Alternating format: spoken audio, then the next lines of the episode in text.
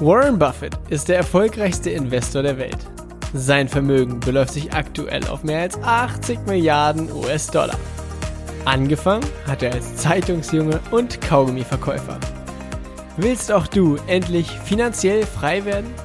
Willst auch du erfolgreich dein Geld für dich arbeiten lassen? Dann bist du hier genau richtig. Denn alles, was du brauchst, ist Wissen.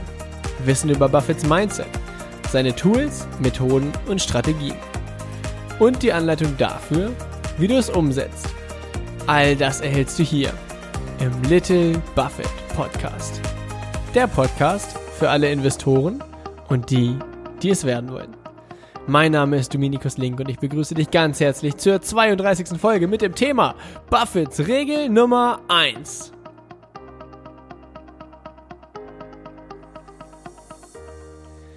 Yes, ich freue mich riesig, dass du wieder hier mit dabei bist im Little Buffett Podcast. In dieser Folge geht es um Buffetts Regel Nummer eins und ja, ja, sie ist ziemlich witzig. Äh, das greife ich schon mal vorweg. Und wenn wir die gleich durchgehen, wirst du vielleicht auch das Gefühl haben. Nur zur Regel Nummer eins gibt es noch eine Regel Nummer zwei und die Regel Nummer zwei ist ähm, mindestens genauso wichtig. Äh, ja, es wird witzig. Und dann gehen wir noch ein Beispiel durch, woran das oder woran es sehr gut verdeutlicht wird, dass Buffett tatsächlich die, seine eigene Regel Nummer eins lebt und wie auch du die Regel Nummer eins leben kannst. Und dadurch äh, erfolgreicher Investor wirst. Also steigen wir direkt mal ein. Und zwar, Buffett sagt, es gibt zwei Regeln beim Investieren. Regel Nummer eins, verliere niemals Geld. Hahaha. Natürlich, wenn alles so einfach wäre. also Regel Nummer eins, ver verliere niemals Geld. Und dazu gibt es eine dazugehörige Regel Nummer zwei. Und die Regel Nummer zwei, und jetzt gut aufpassen, spitz mal deine Ohren und lausche diesem Podcast hier. Regel Nummer zwei heißt, vergiss niemals Regel Nummer eins. Das heißt, im Endeffekt, ja, bricht Warren Buffett das sehr gut runter und sagt, äh, naja, beim Investieren musst du einfach aufpassen, dass du niemals Geld verlierst. Und ich meine, jeder, der schon mal einen Aktienchart angeschaut hat, weiß, ja gut, das ist einfacher gesagt als getan, weil Aktienkurse gehen rauf und runter, rauf und runter, rauf und runter und irgendwann wird man ein Minus in deinem Depot stehen. Das ist ganz natürlich. Und wenn man sich auch die Historie von Warren Buffett anschaut, dann wird man sehen, naja, auch Großmeister Buffett hat mal Geld verloren. Aber dazu kommen wir vielleicht danach noch. Ähm, was meint er damit genau? Ah, im Endeffekt, es ist tatsächlich, also wenn man sich das anschaut, wenn man sich äh, auf die Fahne schreibt, als oberste Priorität, dass man darauf aufpasst, also dass man nicht danach schaut, okay, wie kann ich jetzt 30% Rendite dieses Jahr machen, sondern sich an oberste Priorität stellt, okay, was kann ich tun, damit ich dieses Jahr kein Geld verliere und das regelmäßig macht, dann ähm, wird man über die Jahre hinweg definitiv eine, hö eine höhere Rendite fahren. Und denn du kannst dir Folgendes vorstellen. Wenn du dir die Frage stellst oder wenn du mit der Fragestellung an die Börse gehst, okay, wie kann ich dieses Jahr 40, 50 Prozent Rendite machen, dann wirst du das vielleicht ein Jahr schaffen, zwei Jahre schaffen, drei Jahre schaffen. Nur um 40, 50 Prozent Rendite im Jahr zu machen, musst du schon ziemlich äh, abgefahrene Sachen machen, die auch mit Sicherheit, mit Sicherheit in den spekulativen Bereich gehen. Und naja, wie das so ist mit der Spekulation, mal gewinnst du Geld, mal verlierst du Geld. Und wenn du zwei, drei, vier Jahre deine 40, 50 Prozent machst, dann hast du dein Geld ziemlich schnell verdoppelt, verdreifacht. Nur irgendwann wird der Moment kommen, wo du all dein Geld verlierst. Denn ja, ich meine, irgendwo müssen ja auch die 40, 50 Prozent Rendite herkommen. Aber gut, das heißt, es bringt dir nichts, mal zwei, drei Jahre gut zu performen und dann alles zu verlieren, sondern es geht eben darum, naja, eine, eine überdurchschnittliche Rendite zu haben und das über die, über die Jahre hinweg, also über einen längeren Zeitraum hinweg. 10, 20, 30 Jahre. Und was, ja, was man dazu noch sagen kann, Stell dir mal Folgendes vor. Wenn du, äh, also ein Depot fängt heute mit 100 Euro an und läuft jedes Jahr mit mit, ja, sagen wir mal mit 10 Prozent, dann hat's nach einem Jahr liegt das Depot bei 110 Euro, ein Jahr später bei knapp über 120 wegen des Zinseszins, ein Jahr später bei knapp über 130 wegen des Zinseszins, dann knapp über 140, 150 und so weiter. Und im Vergleich dazu, ein Depot, das läuft das erste Jahr mit 50 Prozent. Dann ist es nach einem Jahr auf, auf 150 Euro. Dann nochmal 50 Prozent. Dann liegen wir bei, äh, durch den Zinseszins bei 225 Euro. Und dann, du hast zwei Jahre mit 50 Prozent performt und dann bricht es im dritten Jahr um minus 50 Prozent ein. Dann wurden aus den 225 Euro nach zwei Jahren, hast du nach drei Jahren nur noch 112,50 Euro. Und wenn wir uns das in Anführungszeichen langweilige Depot angucken, wo du äh, jedes Jahr 10% machst, dann hast du nach drei Jahren irgendwie deine 100, knapp 135 Euro. Also mehr als derjenige, der zwei Jahre massive Rendite mit plus 50% gefahren hat und dann aber um die Hälfte äh, sein Depot verloren hat. Und das ist so ein bisschen, was Warren Buffett damit meint, so verlier niemals Geld, weil wenn du Geld verlierst, ja, dann wird es eben unglaublich herausfordernd und anstrengend, deine Performance wieder auf Kurs zu bringen. Und das Spannende ist, wenn du, wenn du ein Jahr lang minus 50 Prozent machst, dann hast du nicht nur diese minus 50 Prozent verloren, sondern du hast auch ein Jahr verloren. Wenn also das, ich, in Anführungszeichen, langweilige Depot 10 Prozent im Jahr performt und du machst in einem Jahr minus 50 Prozent, dann hast du nicht nur minus 50 Prozent gemacht, sondern das Jahr, was du verloren hast, wo das langweilige Depot mit 10 Prozent performt hast, hat, hast du relativ, also 60 Prozent weniger Rendite gemacht. Und das tut weh. Und zweites Beispiel, wenn du, wenn du, äh, wenn dein Depot um 50 Prozent einbricht, brauchst du ja erstmal wieder 100 Prozent Performance nach oben, um erstmal wieder auf Null zu sein. Das heißt, wenn du mit 100 Euro anfängst, im ersten Jahr machst du direkt Murks, ja, dein Depot bricht um 50 Prozent ein, hast du nur noch, hast du nach einem Jahr nur noch 50 Euro, dann brauchst du ein zweites Jahr, wo du 100 Prozent machst. Und ich meine, alleine das ist schon eine riesengroße Herausforderung. Und in dem Zeitraum verlierst du halt auch einfach die Zeit. Während eben jemand, der sagt, ja, Hauptpriorität, ich will niemals Geld verlieren, äh, performt langsam aber sicher mit in Anführungszeichen kleinen Beträgen, wo das Depot einfach nur läuft. Deshalb Regel Nummer eins, verliere niemals Geld. Natürlich ist auch eins klar, kein Investor schafft es jedes Jahr kontinuierliche Renditen von, von 10, 15 Prozent zu fahren, weil wenn, so wie 2008, 2009, äh, die Aktienkurse einfach in den Keller fallen, dann wird auch, also dann werden auch die Aktien, die in deinem Depot liegen, mh, mm, ja, eben ne, preislich nach unten korrigiert, um es mal äh, glimpflich zu formulieren. Beziehungsweise, da kann es auch einfach mal sein, dass dein Depot auch einfach minus 50 Prozent macht. Das ist halt einfach so. Und dem kann man, ja, jein. Ich meine, hätte man eine Glaskugel, könnte man dem natürlich entgegenwirken, wenn man weiß, wie die Aktienkurse laufen. Nur äh, im Endeffekt kann man solche größeren Marktkorrekturen äh, sowieso nicht auf den Tag genau äh, vorhersehen und dementsprechend kann man sich darauf vorbereiten, aber niemals 100% umgehen. Aber das ist ein anderes Thema. Ähm, schauen wir uns mal an, wie Warren Buffett das quasi in der Praxis lebt. Diese Regel, okay, verliere niemals Geld. Und zwar gibt es dazu ein spannendes Beispiel. Warren Buffett hat, ah, ich weiß nicht genau in welchem Jahr, aber hat vor einigen Jahren Aktien gekauft von dem Unternehmen John Deere. Und John Deere, hm, einige von euch werden es vielleicht kennen, das ist die, das sind meistens so diese, diese grünen Fahrzeuge. Ich kenne äh, immer diesen klassischen grünen äh, Rasenmähertrecker mit diesem Logo drauf, äh, wo so ein springendes, ja, so ein springendes Tier drauf ist. Äh, also heißt im Endeffekt landwirtschaftlicher Betrieb, oder nicht landwirtschaftlicher Betrieb, sondern ein Unternehmen, was landwirtschaftliche Geräte herstellt, also Trecker, Mähdrescher und aber eben auch im kleinen Rasenmähertrecker.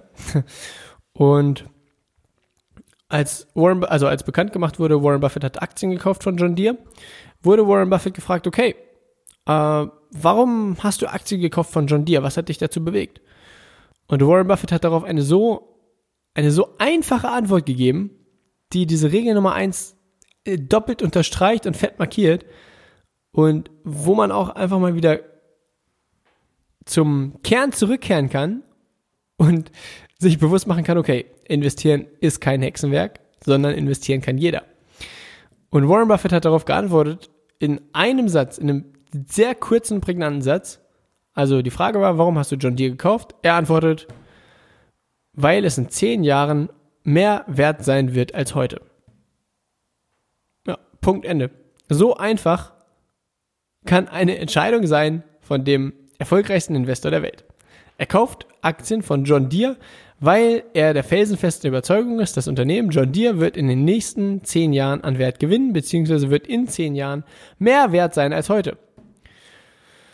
Dann hat er dazu noch gesagt, naja, die, die Menschheit wächst, die, die Menschen müssen ernährt werden, und damit die Menschen ernährt werden müssen, muss die Landwirtschaft, ähm, ja, muss eben Gas gegeben werden in der Landwirtschaft und deshalb wird die Nachfrage an John Deere Produkten steigen und so weiter. Bumm.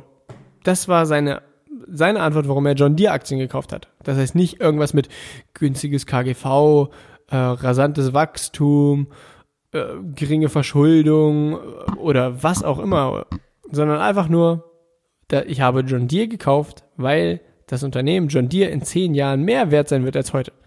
Und das ist so phänomenal, weil wenn man das so betrachtet und sagt, naja, das Unternehmen wird in zehn Jahren mehr wert sein als heute, dann kann man es auch mal locker aushalten, dass der Aktienkurs vielleicht in zwei Jahren tiefer steht als heute.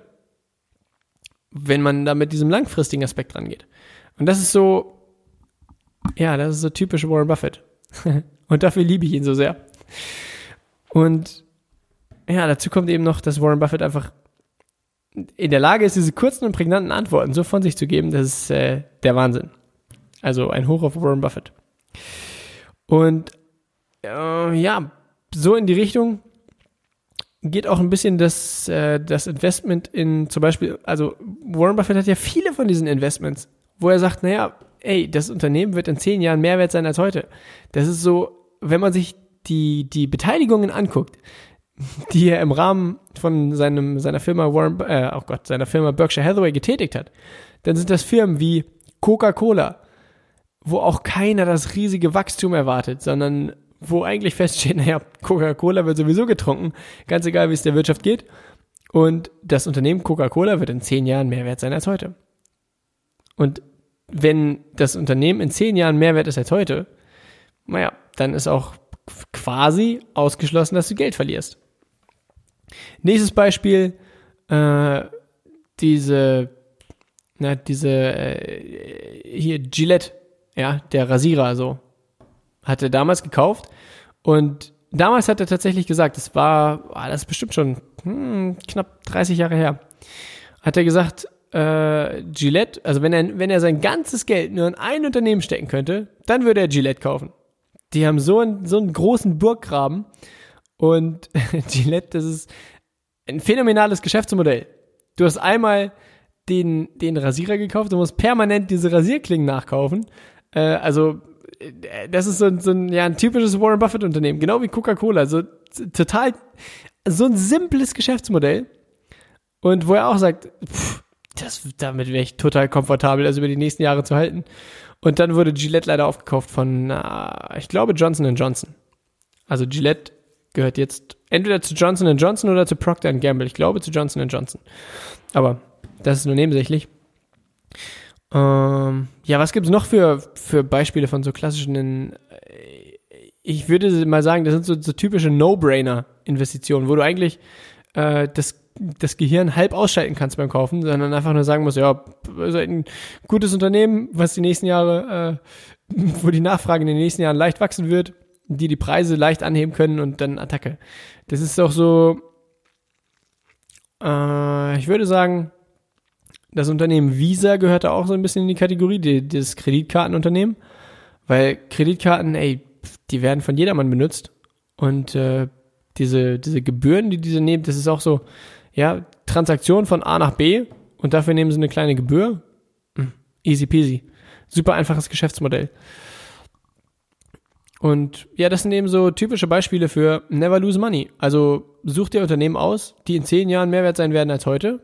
Und du bist als Investor schon ziemlich gut gerüstet und wirst äh, mit großer Wahrscheinlichkeit den breiten Markt outperformen.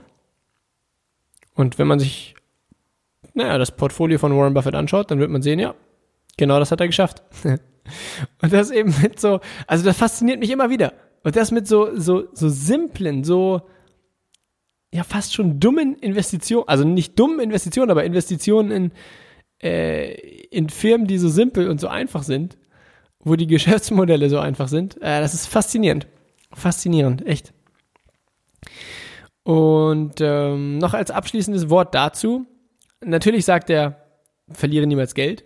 Nur auf der anderen Seite, dadurch, dass sich eben die Märkte bewegen, dadurch, dass es mal alle paar Jahre zu einer massiven Korrektur kommt, ist auch das Depot von Warren Buffett gefallen. Und ähm, beziehungsweise das sagt auch eher der sein, sein, sein Buddy, Charlie Munger, sagt mal, naja, dass dein Depot dreimal um äh, 50 Prozent fällt, ist ganz normal. Und äh, das darfst du als Investor lernen auszuhalten.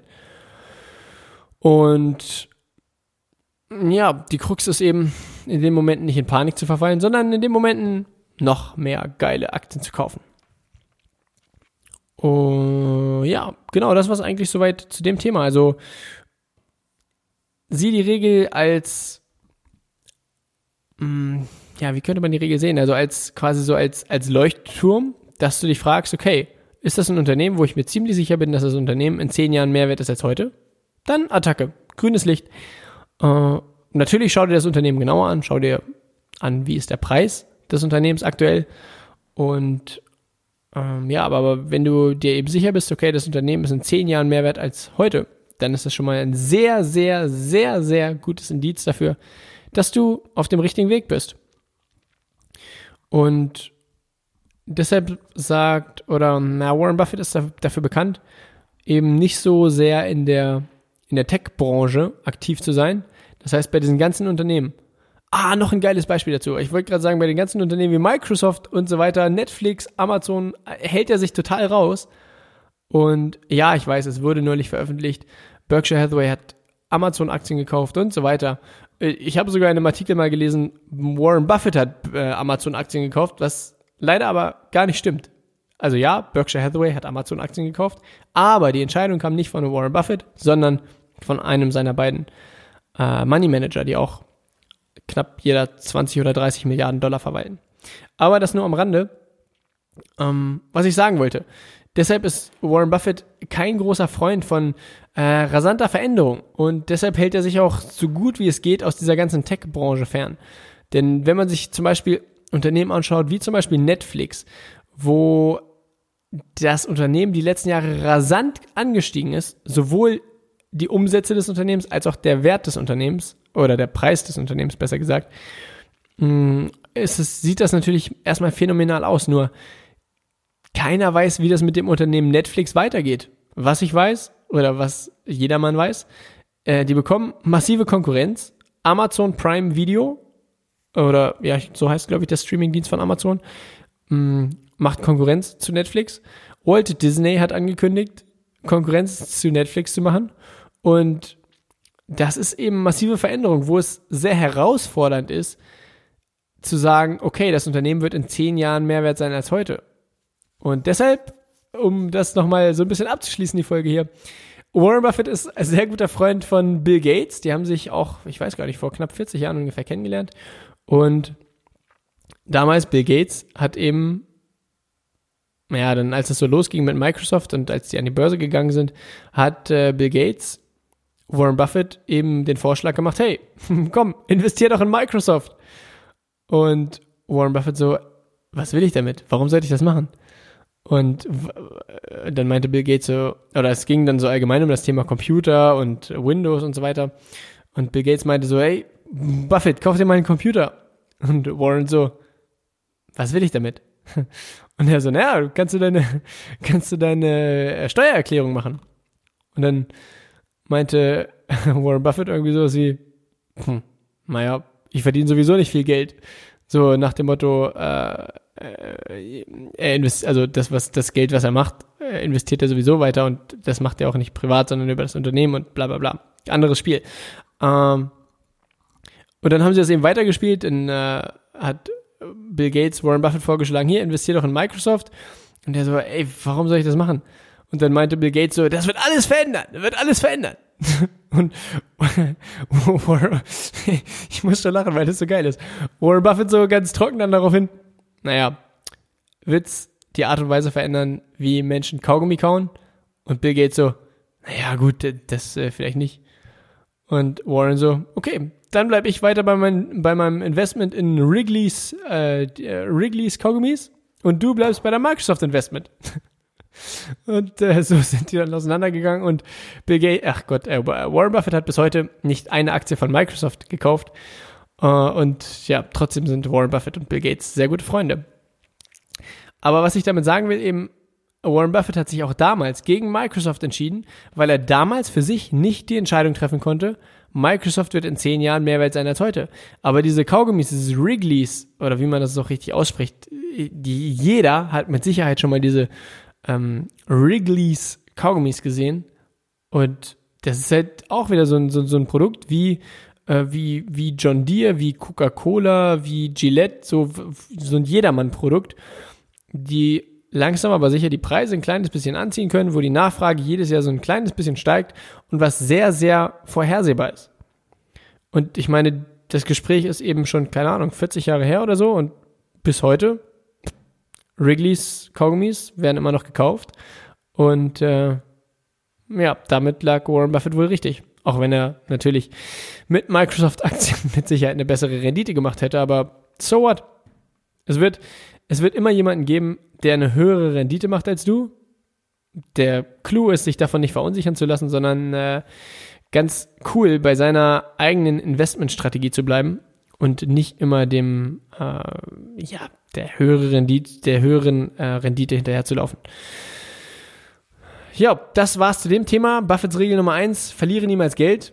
Kauf Unternehmen, bei denen du dir sicher bist, dass sie in zehn Jahren mehr wert sein werden als heute.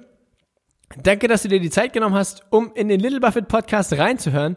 All das, was wir hier besprechen, ist natürlich keine Anlageberatung, sondern es geht lediglich darum, dir die Tools und Strategien der erfolgreichsten Investoren mit an die Hand zu geben. Und bevor ich das Outro hier weiterspreche, eine Sache muss ich noch ankündigen, und zwar, ähm, und zwar das Gewinnspiel. Wir hatten vor drei Folgen, müsste es gewesen sein, ein kleines Gewinnspiel äh, veröffentlicht und in der Folge ging es auch, also vor drei Folgen, ging es auch um den Quartalsbericht. Ich habe äh, rund um den Podcast hier einen Quartalsbericht gemacht. Super cool.